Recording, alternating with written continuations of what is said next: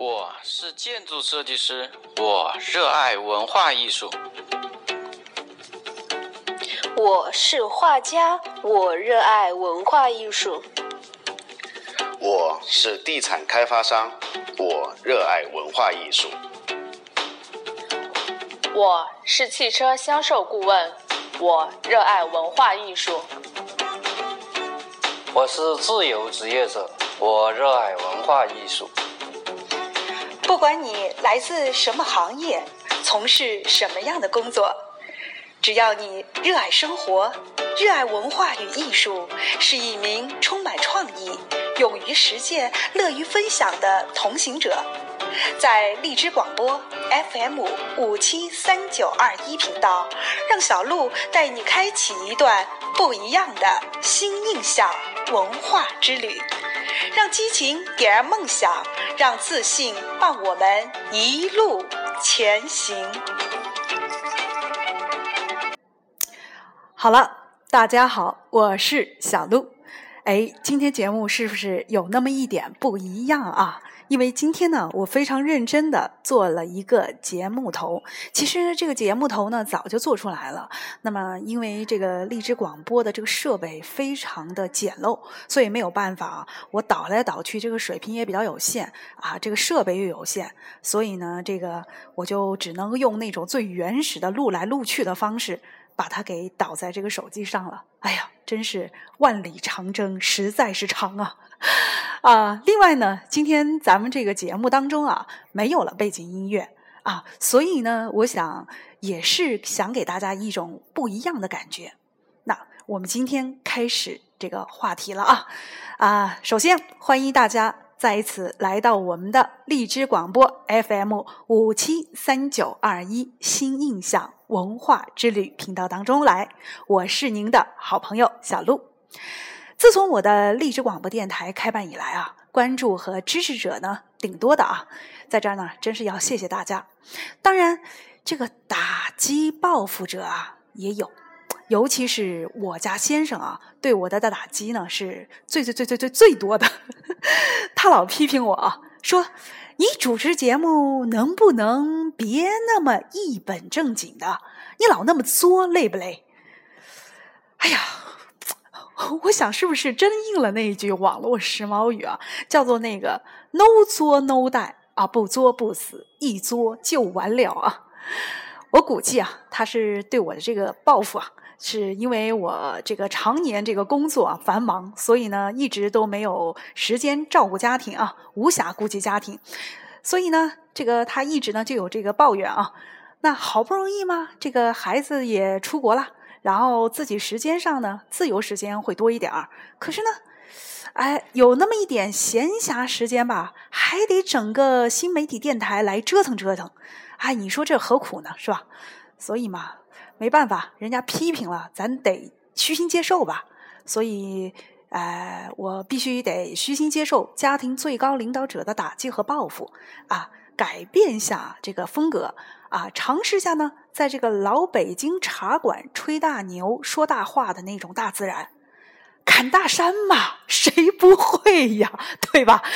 就就就不是充当一会儿女版的郭德纲砍大山嘛，对吧？啊，至于您您能不能接受呢？我也没太大把握啊，因为实在是您听不下去或者受不了呢，我就劝您干脆把这个电台啊就关了，然后就离场啊啊！您放心啊，即便您离开了，我也会对您远远的说声谢谢，感谢您为我浪啊这个浪费的那些宝贵时间。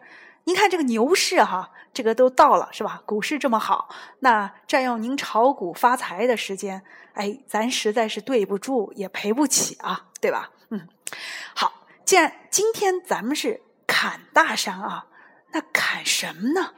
啊，你看这个一般来讲啊，这个砍大山都是砍一些什么呢？胡同里的人嘛，都是砍一些家长里短啊、奇闻趣事嘛，对吧？这些东西呢，比较适合砍一砍。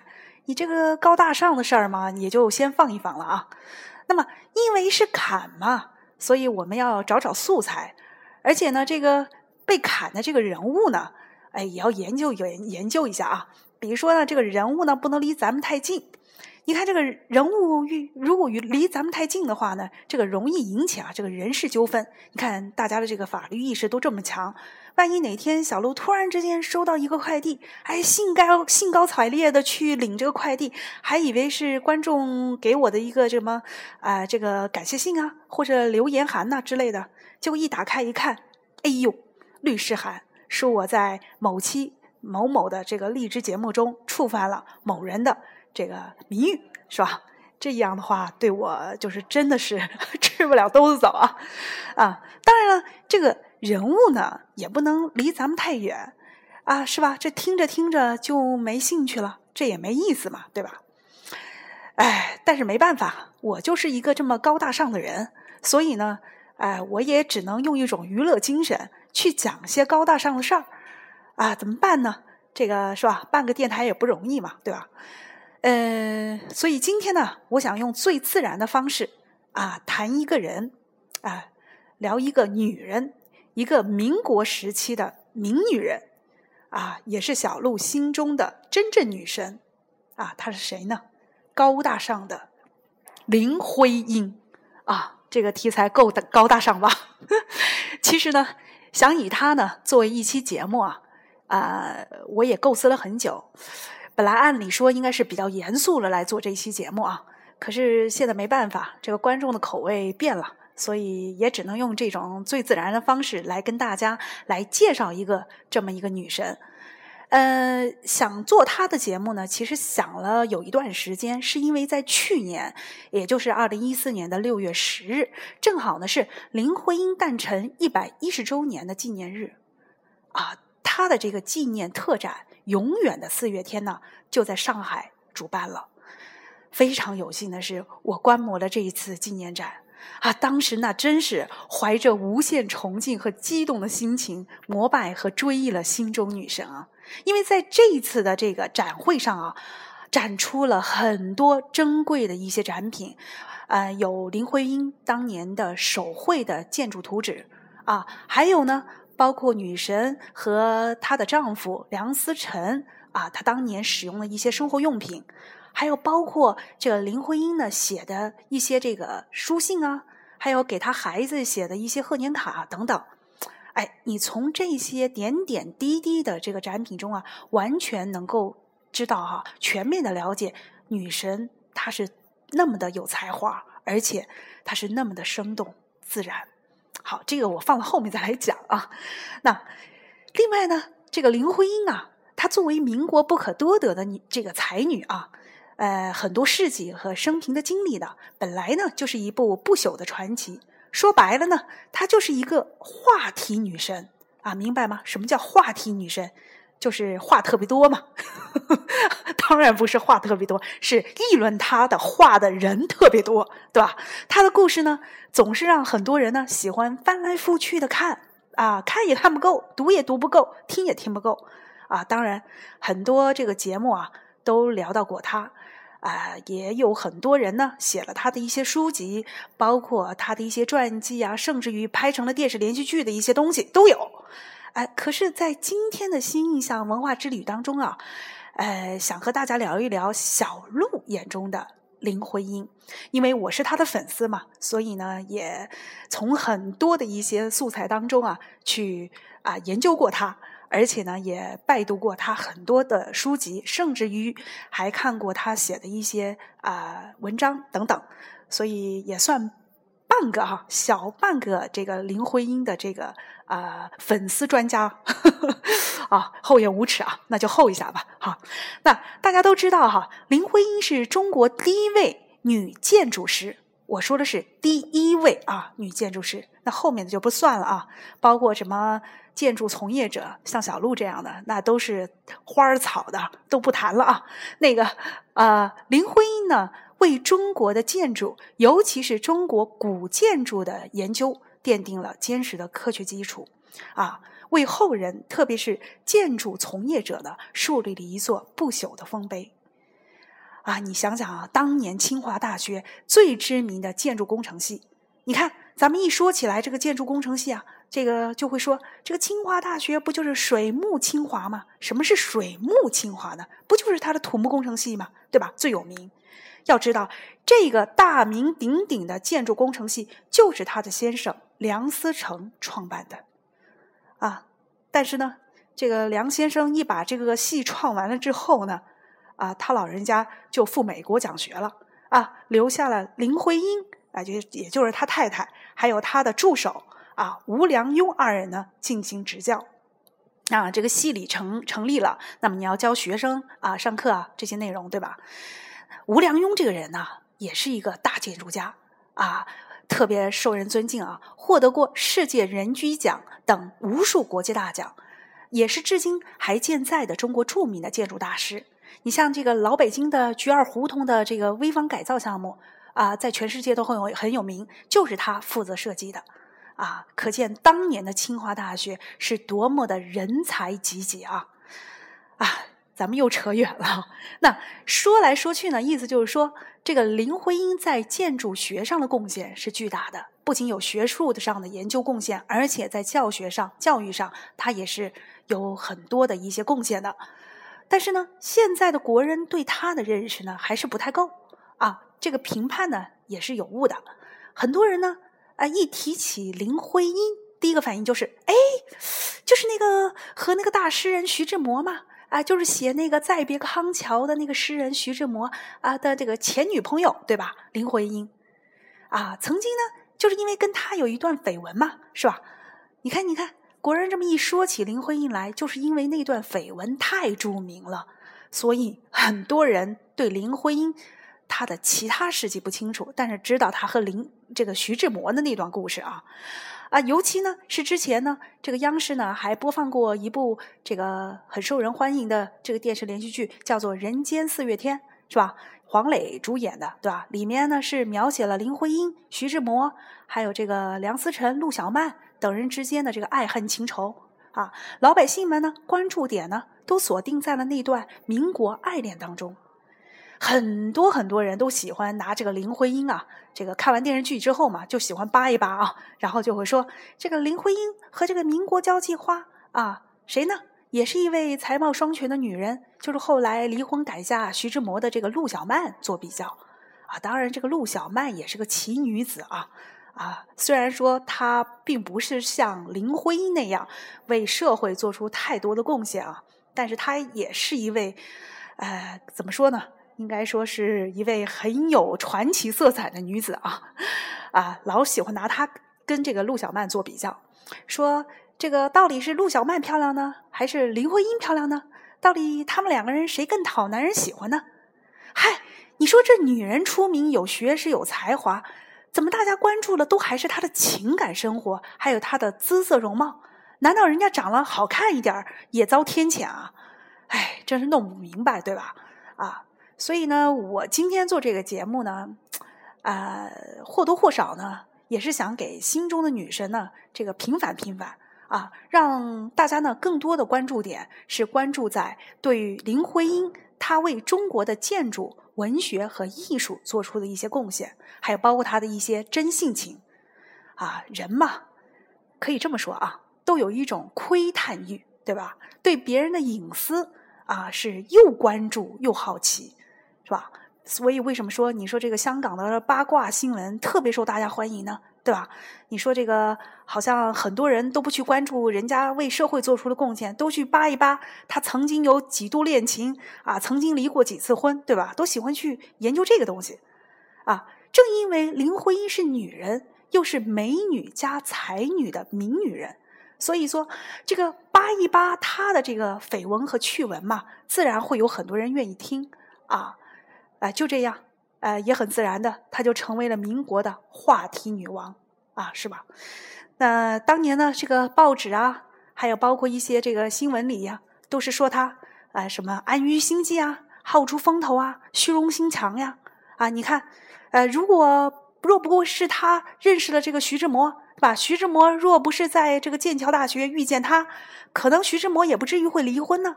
更不会因为后来要赶着去北平听他的建筑课啊，乘坐飞机遇难失事啊。你说这个生老病死关一个女人啥事儿？那徐志摩非得坐那一趟飞机，那人家还能拦着吗？对吧？我觉得这个，哎，是有一点无厘头啊。这个埋怨的有点无厘头哎，另外呢，也有人说他说什么？哎，如果不是林徽因啊，这个著名的这个哲学家金岳霖啊，这个金岳霖我也普及一下，是一位这个著名的哲学家，而且也是在清华大学任教的啊啊，当年在这个老北京也是响当当的人物啊。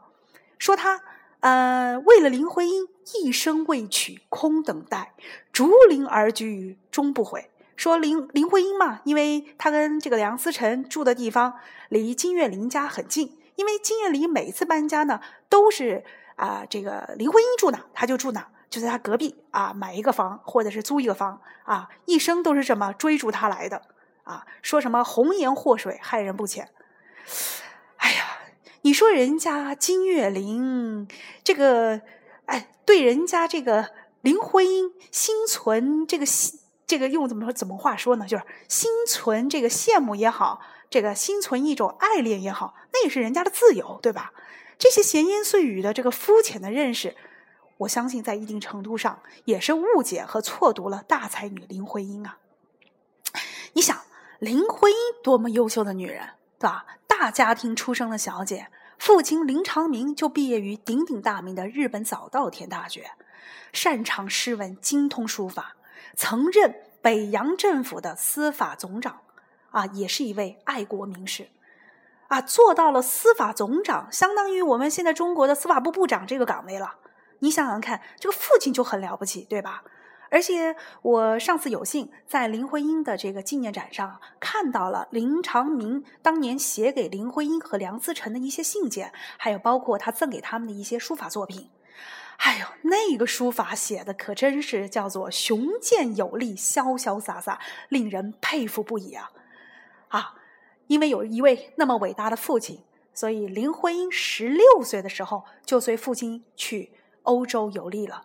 期间呢，主要是担当父亲的助手啊，翻译一些英文文件啊，或者是打印一些呃这个相关的一些资料啊，做一些文秘方面的事务啊。所以为什么说这个林徽因她的这个见识是很广的，而且她的英文呢非常的好。也就是在那个时候呢，她认识了很多名人雅士啊，其中呢也有他父亲的朋友徐志摩啊。徐志摩对林徽因的影响呢是非常大的。啊，他呢是林徽因文学道路上的引路人。林徽因呢，我们知道她是一名建筑学家，但是同时她也是一名文学家和诗人。这其中啊，是受徐志摩的影响和启发是非常大的。你想，才子佳人啊，又是在欧洲剑桥这么一个优美有历史人文的一个地方，这么一相遇啊，自然会迸发出一些这个火花，这也很正常。对吧？何况那个时候的林徽因正好是青春年少，对吧？啊，花一般的季节。好，这个不扯远了啊。这个游历欧洲回国以后呢，这个林徽因啊，就在父亲的安排下，与梁启超的长子梁思成啊一同赴美攻读建筑学。其实，在那个时候，林徽因呢就已经为他的人生做出了一次选择，他选择了和。这个梁启超的长子梁思成啊，应该说选择了这门亲事啊。我相信，哎，换成任何一个姑娘都不会拒绝一门这么一个门当户对的啊，谦谦君子的这个婚事，对吧？当然，这其中呢还有一个插曲啊。当年林徽因在十六岁随父亲游历欧洲的时候呢，啊，她的一位女房东就是一名建筑师，所以呢，她受这个房东的影响。当年就立志要成为一名优秀的建筑师。当时的梁思成呢，可以说男孩子嘛，可能相对呢这样这个我们说成熟性来讲的话，可能不如女性这个早熟，所以梁思成还有点懵懵懂懂的啊。当年要到美美国去这个啊读专业，读什么专业没想好啊。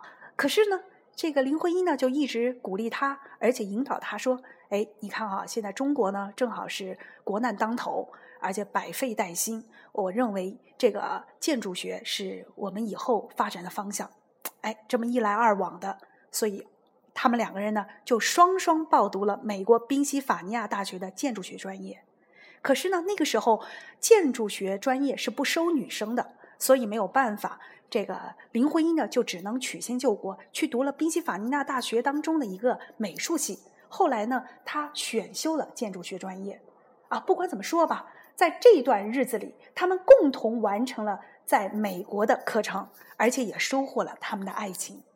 可以说啊，谦谦君子梁思成既是他的人生伴侣，也是他的事业同行者。啊，用一句很经典的话讲啊，相爱容易相守难啊，志同道合才是能够走得更长远的基础，对吧？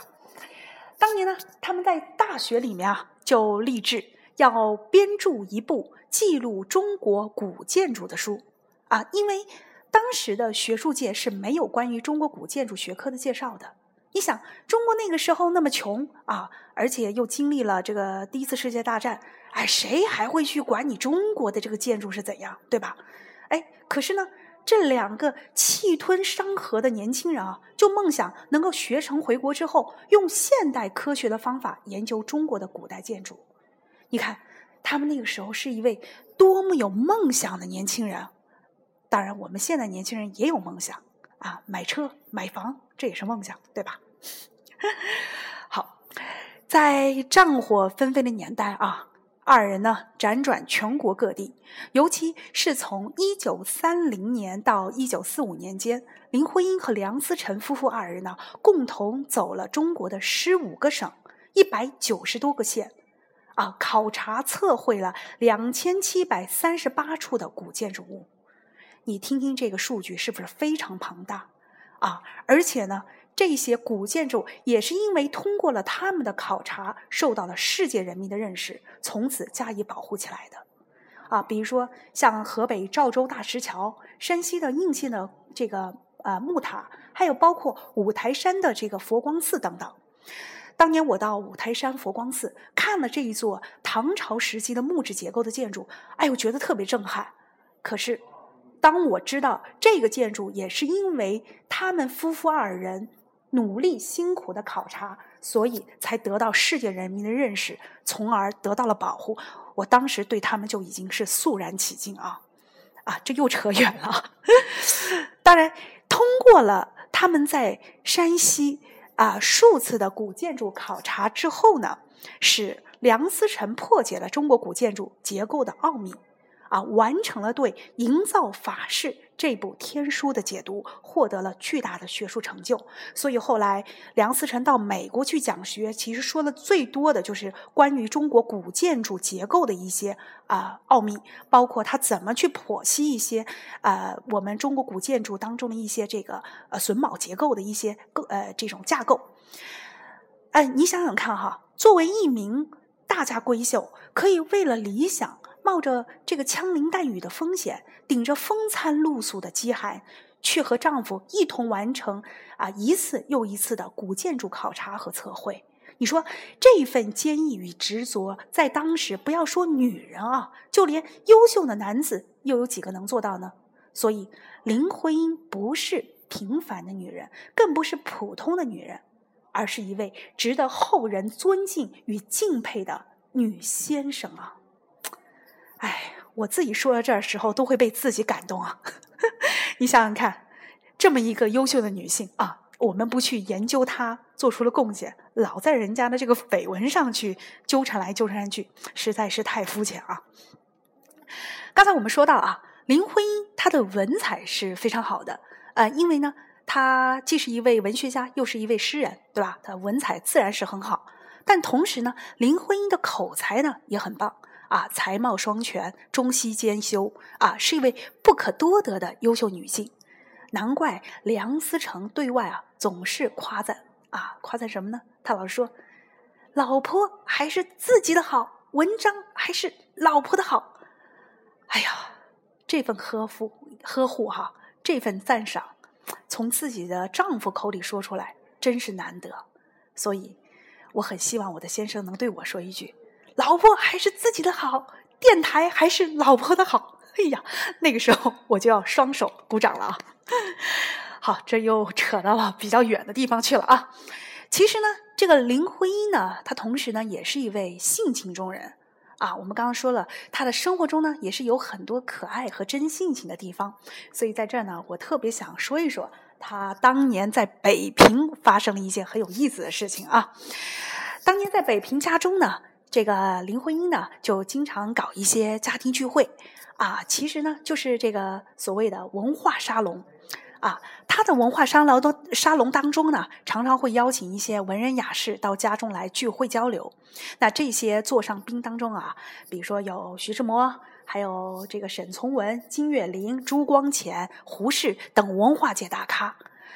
你看啊，这个林徽因虽然是为人妻、为人母。但是呢，依然落落大方、得体优雅，与众人呢谈古论今，语言犀利，视野开阔，常常成为啊大家的焦点。哎，这么一来啊，可能也会有很多人就开始啊，这个怎么说呢？就开始觉得分外眼红啊，因为那个时候呢，很多文人家里呢也办一些这个文化沙龙，像这个文坛界的这个。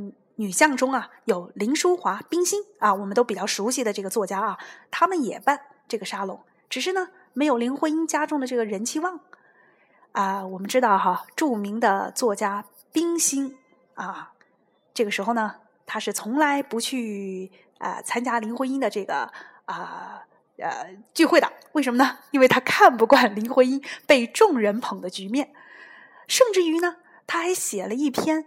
我们太太的客厅一篇文章啊，来这个影射和讥讽林林徽因，说什么这个太太特别矫情，然后这个太太年事已高啊，类似于就是青春不在吧，就是讽刺她这个容颜已经早逝等等这个意思啊啊，这那的说的很多。后来这篇文章一发表之后呢，大家都知道冰心所讽刺的这个太太是谁，而且呢，这个林徽因何等聪明的女人，对吧？他从山西考察回北京，正好呢看到了这篇文章。哎呀，二话不说啊，就派人专程送给冰心家两大瓶山西陈醋。哈 哈你看这架势，真是女中豪杰啊！用现在的时髦女，就是绝对一文坛女汉子。我相信当时冰心接了这两坛子这个山西醋的时候，那个心情，哎呀，真是用一句话来讲，真是。打翻了山西醋啊，心里格外的酸呐。要知道，冰心啊，我们眼中最传统的东方女性哈，而且呢，她也是一位啊非常包容、谦逊的这个女作家，也会有让她寂寞啊、嫉妒、羡慕呃这个羡慕啊，呃，我应该是用羡慕、嫉妒、恨，对，羡慕、嫉妒、恨的人啊，可见啊，当时的林徽因啊有多么的才华横溢、夺目，这个耀眼夺目啊，啊，当然了。哦，冰心也是我们非常尊敬的这个啊女作家，我们不能这么去说，但是这个事实的确是的确是有这么一段典故的啊。嗯，还有一个典故啊，当然这个典故呢就有点沉重了。呃，就是在解放之后呢，一九五三年，北京市呢开始酝酿这个拆除古牌楼、古建筑。我们都知道，老北京啊有很多非常知名而且非常宝贵的一些古建筑。当年时任北京市副市长的吴晗担任起了解释拆除工作的任务，啊，为了挽救四朝古都仅存的完整的这个牌楼街不受政治因素而毁于一旦，当年梁思成呢就与吴晗发生了激烈的争争论，啊，由于吴晗的言论，所以梁思成被气得当场失声痛哭，梁思成啊。名门之后，一代建筑大家，面对老北京古建筑被拆除的厄运，那种满腔热血的一种愤恨啊，可以说是无以言表的。可是呢，不久之后，在文化界知名人士一次盛大的聚会上，文气而且瘦弱的林徽因，因为当时我们知道林徽因已经重病了啊，她居然拖着病重的身体。与吴晗也发生一次面对面的激烈的冲突，然后病情急剧恶化，最后他拒绝吃药救助，凭着这份知识分子的清高和坚持，进行着对古建筑被拆的无声的抗议。哎，一个女人能做到这一点，真是女汉子啊！已故的同济大学教授。陈从周老先生也是我们非常尊敬的一位老校长，啊，这个建筑学的这个老学长啊，老教授。那么在后来的回忆中说到啊，他说，当年林徽因指着吴晗的鼻子，大声的这个谴责。虽然当时他的肺病已重，而且的喉音全部失哑。然而，从他的神情和气氛中，真是句句是真情啊！牌楼今天早已随着文化浩劫一同烟消云散，但林徽因当日的金刚怒吼，必然成为永远环绕在每一名具有良知血性的中国学者的心头啊！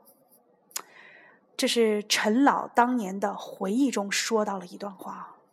所以我很想说哈，至今思项羽不肯过江东，而我们这一代建筑从业者，更应该是至今思先生不肯拆牌楼啊！哎，说到这儿，我也很愤愤恨啊！没办法，那段历史可以说是，啊，一去不复返了啊！去年呢？同济 EMBA 的设计协会的这个圣诞节晚会上，小鹿献丑朗读了先生的《你是人间四月天》的诗歌，啊，以表达对先生的深深的怀念与敬意。因为我们知道这首诗歌是林徽因写的一首代表作。呃，当然了，我还有一层意思，想通过这首诗歌。呃，借以表达我们这些尚需努力的建筑从业者对中国地产业的热爱和坚持，啊，算是表一个决心吧，哈。哎，节目最后呢，我干脆就把这一首啊，你是人间四月天录制好的诗朗诵呢，送给大家，作为今天节目最后的这个内容。那么在最后呢，小鹿。想祝您啊，生活美好，与梦同行。好的，让我们在下期节目中再见吧。你是人间四月天，作者林徽因。我说你是人间的四月天，笑音点亮了四面风。清灵在春的光艳中交舞着变，你是四月早天里的云烟，黄昏吹着风的软，星子在无意中闪，细雨点洒在花前，那青，那娉婷，你是。鲜艳百花的冠冕，你戴着；你是天真庄严，你是夜夜的月圆。